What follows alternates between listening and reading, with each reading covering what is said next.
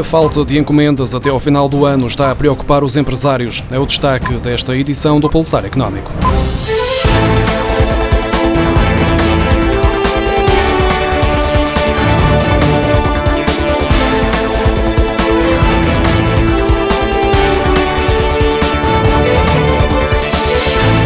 Muitos empresários e associações de vários setores mostram-se preocupados por não terem encomendas até ao fim do ano, um fenómeno explicado pela pandemia e que está longe de ser habitual. Por esta altura, as empresas já teriam uma carteira de encomendas significativa que lhes garantia trabalho até dezembro, segundo a Confederação Empresarial de Portugal. Muitas empresas só têm encomendas até setembro, o que as deixa numa situação de incerteza quanto ao futuro. Outras têm encomendas até aos primeiros meses de 2021, mas sem certeza de que as mesmas vão ser concretizadas face aos possíveis cancelamentos originados pela redução do consumo.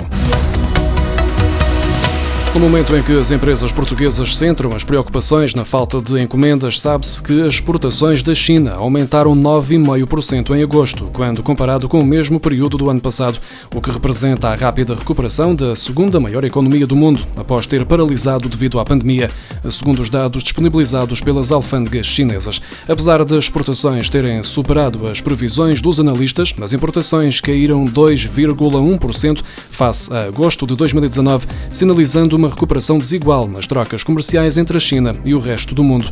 No total, a balança comercial do país diminuiu para os 49.850 milhões de euros, depois de se ter fixado nos 52.660 milhões de euros em julho.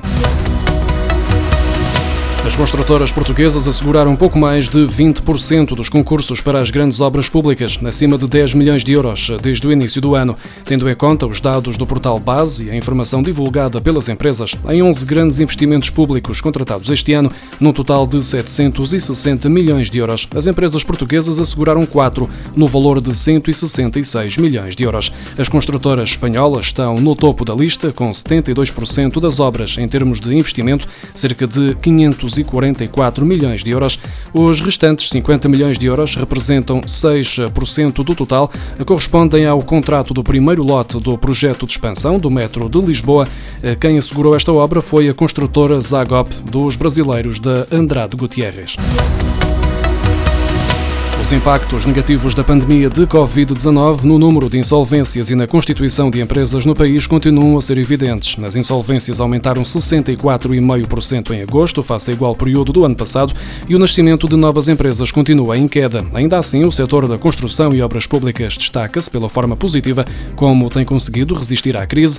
Este segmento de negócio nunca parou, mesmo no período mais crítico do surto, e até conseguiu crescer, como já foi confirmado pelo Instituto Nacional de Estatística. Foi foi também a única atividade a registrar uma diminuição de 4,4% no número de empresas insolventes até agosto, se comparado com o mesmo período do ano passado, segundo mostram os dados do mais recente relatório da Iberinfarm.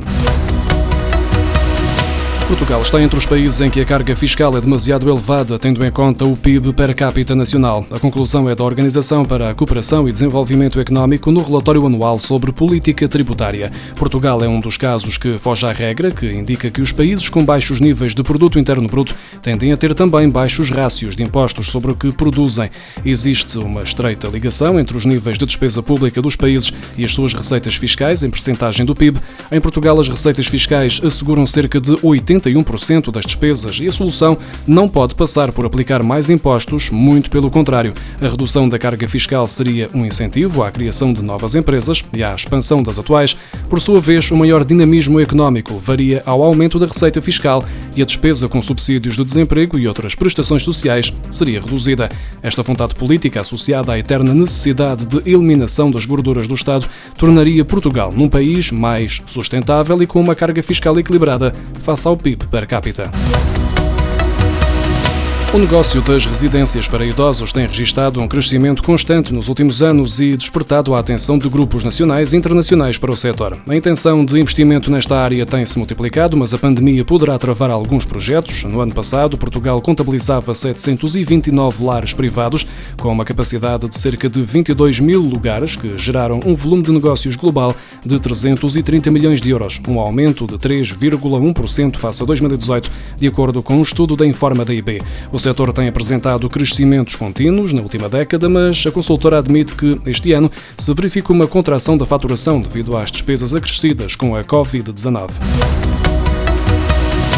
Banco de Fomento arranca em novembro com 255 milhões de euros para emprestar a empresas. As regras de funcionamento deste banco foram publicadas esta segunda-feira em Diário da República, prevendo que a instituição arranque dentro de 40 dias. A atividade deste banco vai ser o financiamento direto a empresas ou na facilitação de acesso a financiamento a pequenas e médias empresas ou empresas consideradas importantes para a economia nacional, seja numa fase inicial ou numa fase mais desenvolvida dos seus negócios. O banco também tem como missão financiar projetos no setor das infraestruturas sustentáveis, conectividade digital, transportes e mobilidade, neutralidade carbónica, economia circular e transição energética.